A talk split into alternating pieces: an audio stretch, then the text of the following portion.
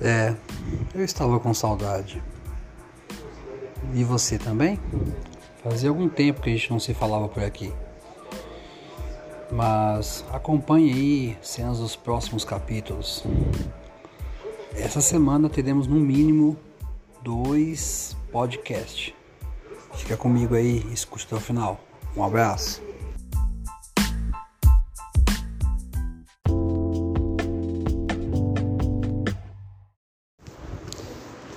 Efésios 2, verso 1.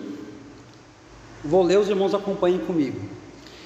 Ele vos concedeu a vida, estando vós mortos nas suas vossas nas vossas transgressões e pecados, nos quais andaste no passado conforme o curso desse sistema mundial, de acordo com o príncipe do poder do ar, o espírito que agora está atuando nos que vivem na desobediência. No 11. Portanto, lembrai-vos de que anteriormente eres gentios por natureza, chamados incircuncisão pelos que se chamam circuncisão, feita no corpo por mãos humanas. Estavas naquela época sem Cristo, separados da comunidade de Israel, estranhos às alianças da promessa, sem esperança e sem Deus no mundo.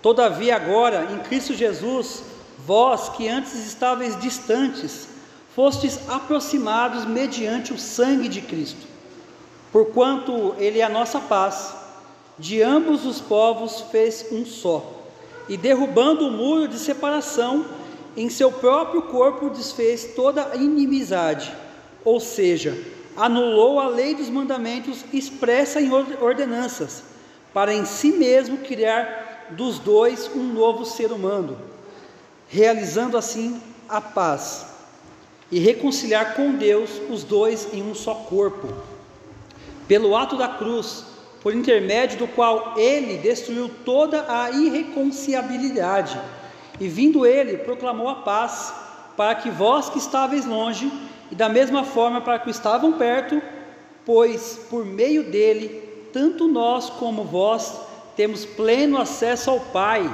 por um só Espírito. Portanto, não sois mais estrangeiros, nem imigrantes, nem contrários, sois, sois concidadãos dos santos e membros da família de Deus, edificados sobre o fundamento dos apóstolos e dos profetas, sendo o próprio Cristo, Jesus, a principal pedra angular desse alicerce. Nele, o edifício inteiro, bem ajustado, cresce para ser um templo santo no Senhor no qual também vós, juntos, sois edificados para a morada de Deus no Espírito. Oremos. Ó Senhor Jesus, te agradecemos, ó Pai. Te agradecemos por mais uma noite aqui em Sua casa de oração. Podemos estar compartilhando das Suas verdades, da Sua palavra, daquilo que o Senhor tem colocado no nosso coração.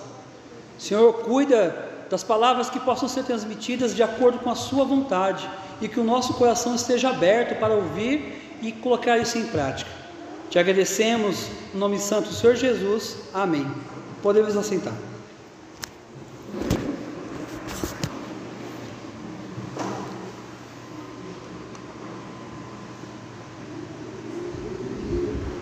O apóstolo Paulo, quando ele escreve aos Efésios, ele já inicia no seu capítulo 2 falando que nós estávamos mortos. Cada um de nós sem exceção. Não existe uma descendência santa ou separada na carne que seja santa. Não existe. O apóstolo Paulo deixa claro isso para os Efésios. Vós estávamos mortos. Nós estávamos mortos. Eu estava morto. Vocês estavam mortos em nossos próprios pecados e delitos. Assim como a irmã leu aqui, Isaías 53, nós temos essa visão que o Senhor foi transpassado pelas nossas transgressões, que o sangue dele derramado naquela cruz nos traz vida. E olhando para aquela cruz, nós andamos em direção ao céu. Não há outra esperança que não seja em Cristo. Jesus Cristo, a única esperança. Nós iniciamos uma campanha de missões nacionais das quais não podemos ter dúvida que o nosso Senhor Jesus Cristo, Ele é a única esperança. Eu não pego a estrada do Romeiros em direção a Pirapora, querendo chegar na praia em Santos, ou no Itanhaém, ou seja, no, no litoral. Não tem um caminho que não seja esse da estrada dos Romeiros. A mesma situação é o céu. Eu não tomo um caminho para chegar ao céu se esse caminho não for Cristo. Não há outro, caminho. Poxa, mas eu vou ser uma pessoa boa, eu faço as coisas de forma correta, eu verifico a, aquilo que eu posso ajudar o meu próximo. Meu irmão, se você não tiver uma fé em Cristo, de nada vale. Não vale, não tem poder nenhum. Isso não vai te trazer vida. A vida está em Cristo. No passado, nós andávamos conforme o curso desse sistema mundial, do príncipe desse mundo. Por mais que nós achávamos que seríamos pessoas corretas, fazendo boas obras de repente, observando aos necessitados, mas se nós não agirmos e olharmos para a cruz, de nada vale. Nós continuamos em cima de um muro, nós continuamos vivendo um evangelho, uma vida que não tem nada a ver com Cristo. E o Paulo escreve isso aos Efésios de forma assim bem clara. Ele aponta o dedo para os judeus que estão lá achando que estavam salvos. Ele fala para os gentios: ó, vocês também não são salvos. Nenhum de vós é salvo, mas por intermédio de Cristo. Nós éramos gentios na carne, Irmãos, nós todos éramos incircuncisos, nós todos tínhamos o mesmo destino. Se nós não olharmos para Cristo, não caminharmos em direção à Sua cruz e arrependermos nossos pecados e abandoná-los, que não é só arrepender, é abandonar. Transformação de vida é isso, é você identificar algo que te faz mal, algo que faz mal para o seu próximo e você abandonar. Se isso não está em conformidade com a sua vida, precisa ser reparado. E como é que eu faço isso? Olhando para a cruz. Jesus é o único caminho, é a única esperança. Quem é a esperança para os povos que estão sofrendo lá no Afegão, no Afeganistão? Cristo. Cristo. E ainda que aqueles que carregam uma Bíblia são os perseguidos, mas a esperança deles ainda está em Cristo. Muitos estão recomeçando a sua vida. Alguns estão chegando em países que os recebem como refugiado, sem ninguém da família. De repente, um pai deixou a mulher e o filho, ou a mãe conseguiu fugir, ou o filho deixou os pais. E as cenas são terríveis, são terríveis o que a gente vê. Se a gente liga a televisão, a gente fica desesperado. A gente fica com uma crise de ansiedade terrível, saber que irmãos estão sofrendo. E o que, que a gente pode fazer por eles? Orarmos, interceder, realmente dobrar nossos joelhos. Saber que esses irmãos que estão sofrendo lá, estão passando pela prova, e que o Senhor está ali com eles. Muitos deles podem não ver a promessa se cumprir. De repente, alguns deles são renegados pela própria família. Que infelizmente isso é um risco que vocês correm em países de origem muçulmana. Se você se converte e toda a sua família ainda é muçulmana, você virou inimigo da família. Você é a pessoa da qual todo mundo gostaria de apedrejar. E agora, com um Estado que permite isso, você não tem mais nenhum recurso. E qual é a sua esperança? Cristo. Nós aqui no Brasil não passamos por perseguição religiosa, pelo menos não diretamente há uma perseguição velada, que se nós analisarmos todas as vezes que nós podemos expor a nossa opinião daquilo que nós cremos, muitas vezes nós somos censurados, nós somos é, taxados como, ah, mas isso é o que você crê. Eles não, não dão valor para aquilo que nós cremos, como eu já ouvi isso de muitas pessoas. Nós através de Cristo, nós somos inseridos no céu. O verso 13 e 14 ele faz, fala assim: Todavia, agora em Cristo Jesus, Vós que antes estavais distantes, fostes aproximado mediante o sangue de Cristo. Porquanto ele é a nossa paz, de ambos os povos fez um, e derrubando o muro de separação em seu próprio corpo, desfez toda a inimizade. O Senhor, ele uniu. Ele não criou pontes, não criou muros, ele construiu pontes. Ele construiu elos das quais nos fazem próximos. Nós vivemos de forma aleatória muitas vezes, quando nós esquecemos desse princípio. Poxa, o irmão de repente falou algo para mim que eu não gostei, e eu começo a criar algo que vai me impedir de ficar próximo desse irmão. Nós, como cristãos, devemos olhar para a palavra de Deus. Porquanto Ele é a nossa paz, nós precisamos de paz. Nossa paz começa dentro da igreja, dentro da nossa casa. Às vezes a nossa família pode não crer na mesma forma que nós cremos. Então cabe a gente ser a ponte. Cabe nós sermos a ponte de ligação com a nossa família, com os nossos amigos, com os nossos companheiros de trabalho. Nós estávamos mortos. Isso é uma palavra tão pesada. Muitos de nós caminhávamos sem pastor, caminhávamos como ovelha desgarrada. Essa semana eu vi um vídeo de uma ovelha que se perdeu num, numa das montanhas e ficou perdida acho que por mais de dois, três anos. E a ovelha ela estava com a lã muito grande, muito enorme. E a sua ovelha ela, ela andava até meio que devagar, sem equilíbrio. Ela andava assim totalmente torta. E quando o, as pessoas, o pastor encontrou a sua ovelha e começou a tousá-la, começou a tratar dela, começou a educá-la, começou a cuidar, começou a amá-la e tirou todo aquele peso extra que ela carregava por mais de dois, três, quatro anos.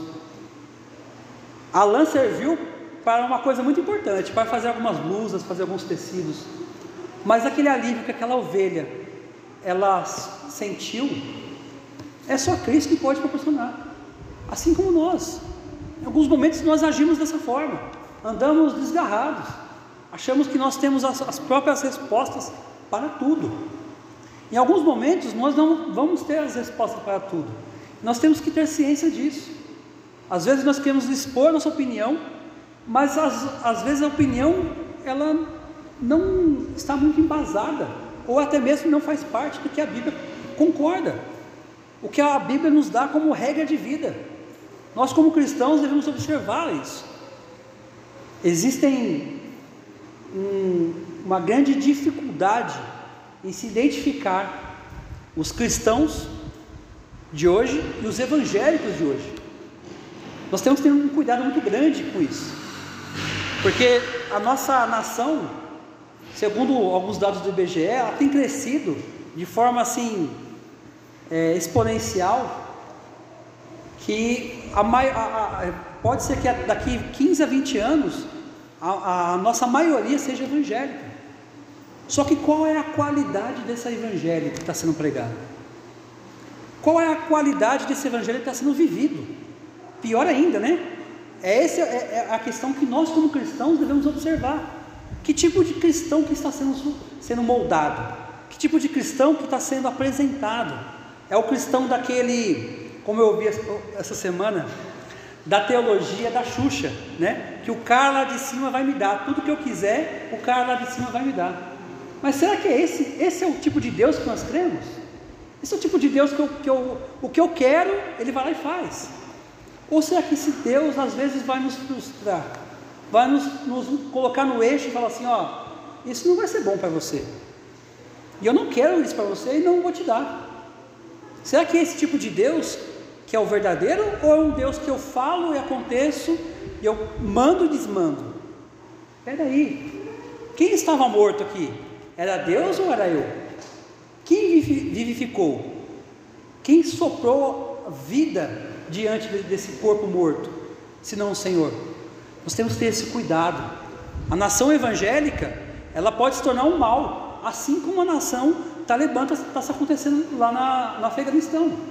Se nós não tivermos cuidado com o tipo de evangelicalismo que está sendo criado, o tipo de protestantes que estão sendo criado no nosso Brasil, nós teremos um, uma, um, um risco muito grande de pessoas que não amam, mas que querem exercer a lei, assim como no tempo de Cristo, assim como no tempo de Paulo. E Paulo ele fala: antes, aqueles que, que consideravam ir circunciso vocês, por meio da lei, você, eles, eles estavam sem Cristo. Irmãos, esse é um cuidado que a gente tem que ter como cristão, observar isso. Será que realmente as, as imposições que estão acontecendo ao nosso redor, as, as caminhadas que nós temos, faz realmente menção do nome do Senhor? E quando eu falo isso, eu falo de todos os extremos. Um dos frutos do Espírito é o domínio próprio. Não é porque todo mundo está indo que você também vai. Minha mãe já dizia, né? Você não é todo mundo. E é isso que a gente tem que olhar. Analisa. Os batistas são reconhecidos por povo que sempre examinou as escrituras. Que olhavam aqui para a escritura e falavam: Isso aqui, ok. Isso aqui não ok. Eu não vou seguir isso. Nós somos batistas. Somos um povo que lê a Bíblia. Que exerce aquilo que a Bíblia está tá, tá nos falando. Que temos o cuidado de amar o nosso próximo. Além disso, nós somos cristãos. Irmãos, pensamos friamente sobre isso. Nós somos inseridos no céu por meio de Cristo, mas somente pelo sangue remidor. Não há nenhum outro acesso. Nenhum outro acesso. O Senhor, ele diz que o servo não é maior que o seu Senhor. E quando ele aponta que as obras maiores que nós podemos fazer, das quais maiores do que Cristo fez, ele também aponta para a cruz, dizendo: Olha, eu passei pela cruz. Você vai ter que tomar sua cruz e seguir. Você vai ter que retirar aquilo que te preenche, que você acha que faz bem para a sua vida, e ser retirado como, muitas vezes, como um band-aid em cima de um machucado. E, e, e deixar exposto para que aquilo seja curado naturalmente. Eu comentei hoje pela manhã sobre meu primo, que sofreu um acidente quando nós éramos criança, de uma queimadura. E que, como ele correu por trás da casa e ficou em chamas o corpo dele, criou uma bolha no pescoço dele. Então ficou em carne viva, um garoto de 7, 8 anos. E o risco era de aplicarem alguma coisa em cima da, da queimadura. Porque qual a primeira instância que a gente ouve, né? Se queimou, ah, põe pasta de dente, põe café, põe, põe um monte de coisa naquele, naquele machucado para poder curar. E na inocência, algumas pessoas fazem isso. E quando ele chegou ao médico, o médico comentou isso para eles, falou: oh, ainda bem que vocês não colocaram nada em cima do machucado, porque às vezes as pessoas colocam e a gente tem que raspar esse machucado. Agora imagine uma carne viva queimada e a, tendo que ser raspado. Assim é o nosso pecado. Às vezes ele está exposto, ele está mostrando quem realmente a gente é. Nós temos que tratá-lo de forma correta. Eu apontar o dedo e falar, eu não quero isso para minha vida. Ele não faz mais parte da minha vida, ele não tem domínio sobre mim. E cuidar dele, tratar o nosso corpo de forma correta, colocar realmente o Senhor como a única fonte de cura. O Senhor é que curou lá atrás é o mesmo que cura hoje. Nós, como cristãos, devemos observar isso. Muitas vezes nós esquecemos que o Deus Todo-Poderoso, Salvador, o Deus Santo, onipresente, onisciente, onipotente, se fez homem. E ele passou por tudo que nós passamos. Ele se fez carne para provar que era necessário que nós podemos lutar contra a carne, porque o espírito se faz forte. Uma vez eu ouvi que a maior desculpa de um pecador é justamente porque a carne é fraca. Mas eu, parando para observar o que um, um teólogo, agora que eu não lembro o nome, me falou uma vez, que ele diz assim: A carne é fraca, se ela é fraca, ela pode ser vencida. Ela pode ser vencida, irmãos.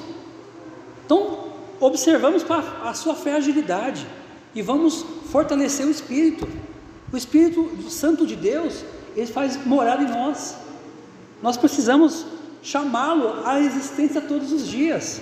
Lutero disse a seguinte frase: Pensei que o meu antigo homem, que o meu velho homem havia morrido nas águas batismais, mas todos os dias ele insiste em voltar e dá o seu suspiro.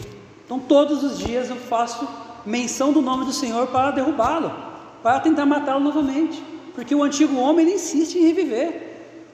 Ele parece aquele, aquela situação do, do, do, da, do choque, né? que a pessoa está com a parada cardíaca e, e, aquele velho homem insiste e dá aquele último suspiro. Irmãos, todos os dias, isso acontece com cada um de nós. Nós, como servos do Senhor, observemos a unidade do corpo de Cristo. O Senhor, Ele está à frente da gente, Ele está atrás, Ele está ao nosso redor, Ele está acima, Ele está embaixo, assim como Ele foi no deserto com o povo de Israel. Não tememos o homem que pode matar a carne, mas tememos ao Senhor, que pode vivificar o espírito, e é isso que nós precisamos nos segurar. A palavra de Deus, ela é completa, ela é justa, ela é aquilo que nos falta, justamente aquilo que nos falta. As respostas que nós temos dado ao povo, ao, ao mundo, qual é? Algumas respostas filosóficas, algumas respostas sem muito embasamento, ou nós estamos dando respostas de, diante da palavra do Senhor? Paulo ele passou por uma situação bem complicada com Efésios. Existiam naquela região uma seita chamada gnosticismo. Tanto Paulo quanto o apóstolo João foram presbíteros, foram pastores aqui na, naquela região e lutavam contra isso.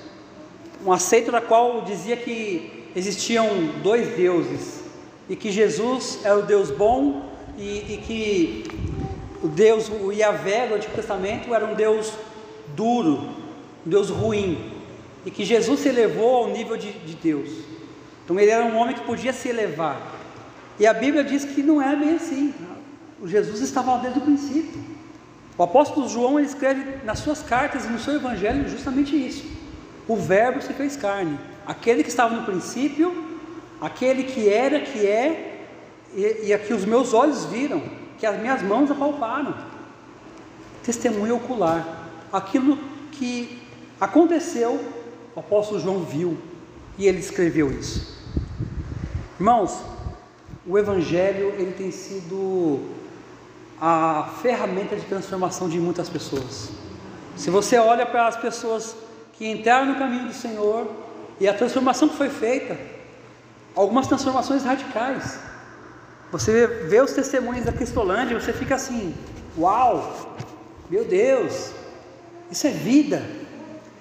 Só que eu, a minha questão é: e os testemunhos das pessoas simples que de repente não estavam tão sujas no pecado, aparentemente, mas estavam sujas também? Nós já observamos isso. Nós vimos algumas pessoas que mudaram a, a, o seu aspecto de viver como cristão. Nós temos agradecido a Deus pela vida desses irmãos. Precisamos evidenciar isso. Algumas pessoas não têm é, uma evidência tão grande de transformação.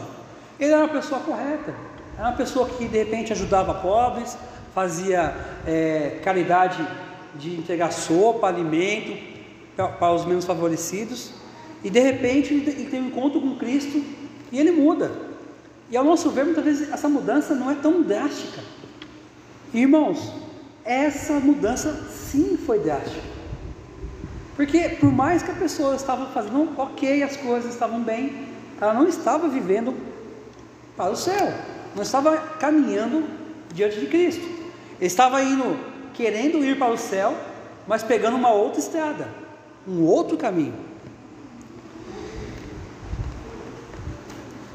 Todavia, agora em Cristo Jesus, vós que antes estavam distantes, fostes aproximado mediante o sangue de Cristo. As músicas que nós cantamos hoje, o sangue de Cristo nos lava de todo pecado. Nós fazemos menção do nome do Senhor. Alguns confiam em carros, confiam em motos, confiam no governo, outros confiam no seu trabalho, mas nós faremos menção do nome do Senhor. Essa é a vida do cristão. Não importa quem vai estar à frente da direção do Brasil, de Pirapora, de São Paulo, mas cabe a nós, como cristão, orar por eles, interceder pela vida deles. Senhor, direciona esse homem, direciona essa mulher, Senhor, abençoa a vida desse homem, porque muitas vezes nós não acreditamos, nós não concordamos, nós não direcionamos as nossas orações, porque nós não fomos muito com a cara ou com o jeito, com o tipo do, do, do, de quem está à frente. E nós, como cristãos, devemos orar. Senhor, muda a mente desse homem. É só o Senhor que pode mudar. Eu não posso mudar. Você não pode mudar. Se nós, como cristãos, não colocarmos nossos joelhos em oração, e pedimos para que o Senhor interceda, nada nesse mundo vai mudar. E nada mesmo. Desde, de repente, um relacionamento conjugal que você tem na sua casa, um relacionamento de família que você tem na sua casa, um trabalho, um, um, ministério que Deus te colocou na mão. Se você não orar, não interceder pedir para que o Senhor interfira, que o Senhor faça a vontade dEle. E isso é o primordial. Senhor, faça a sua vontade. A minha vontade é essa. Mas se for possível, faça, a, a, passa de mim esse cálice, mas que seja feita a sua vontade. Ser feita a vontade de Deus, para nós muitas vezes não é um, um bom agrado, a gente não concorda. E nós agimos como filhos mimados.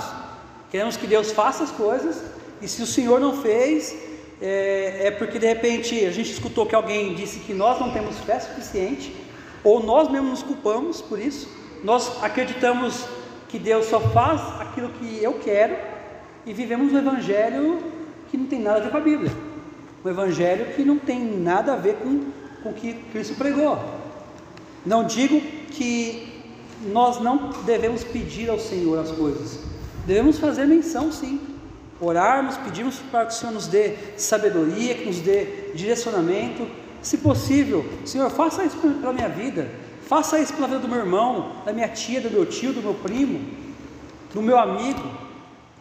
Mas se não for possível, que, que ele possa ver o Senhor agindo na vida, na vida dele. E isso é uma coisa que nós devemos colocar em prática. Colocarmos em prática isso.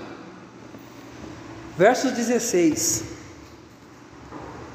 E reconciliar com Deus os dois em um só corpo, pelo ato na cruz por intermédio do qual ele destruiu toda a irreconciliabilidade. Nós podemos criar muros, nós podemos criar divisões, nós podemos criar partidos, facções, podemos fazer muitas coisas, mas eu creio que este ministério aqui do Senhor, o ministério de reconciliação, o ministério de criar pontes que o Senhor colocou é muito mais forte de qualquer outro tipo de, de ministério, qualquer tipo de facção, qualquer tipo de discussão. O Senhor está à frente disso. E nós, como igreja, devemos olhar para a unidade da igreja. Irmãos, nós temos vivido e visto muitas coisas acontecerem no Brasil algumas manifestações públicas, seja de qual lado que seja. Mas eu quero deixar exposto a minha, o meu conselho como pastor da igreja. Ore por isso. Ore pelos irmãos que estão passando por dificuldades. Ore por irmãos que de repente estão à frente de alguns trabalhos dos quais nós não concordamos. Porque eu também faço isso. Eu não concordo com todo mundo. Muitas vezes eu não, eu não olho com bons olhos algumas posturas de alguns irmãos nossos e peço para que o Senhor trabalhe na vida deles. Se de repente posso estar eu com as vendas nos olhos, e que vendas, minha venda caia dos meus olhos, as escamas caem dos meus olhos. Mas se for dele, que seja também dele, que o Senhor trabalhe em cima da vida dele dessa forma.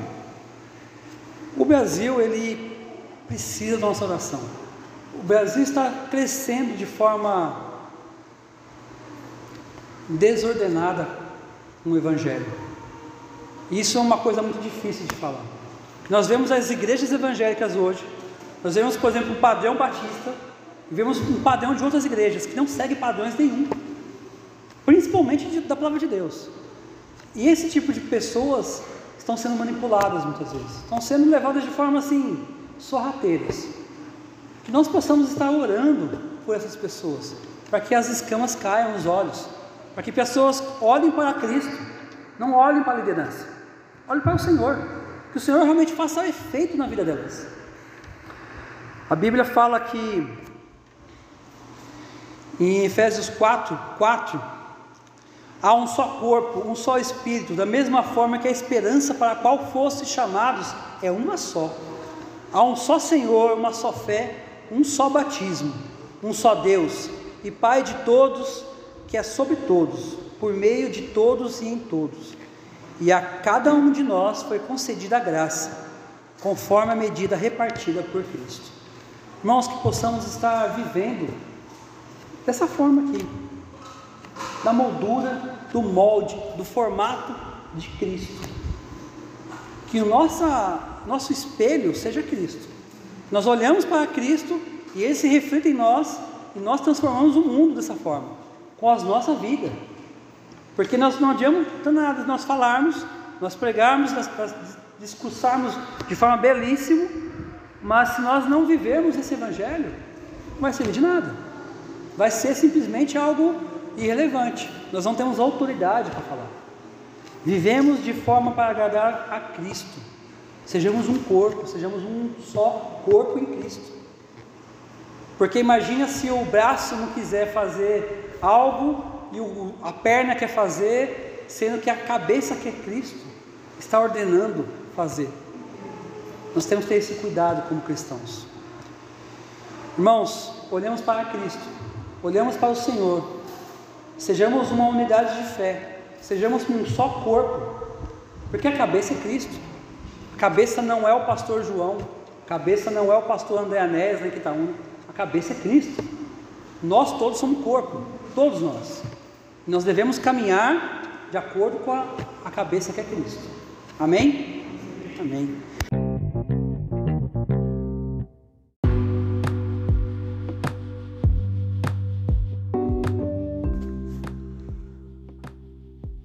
Siga nossas redes sociais no Instagram, arroba um tal João Victor, no Facebook, um tal João Victor. Estamos no Deezer, no Spotify, no YouTube, na Anchor e diversas mídias de podcast. Acesse lá.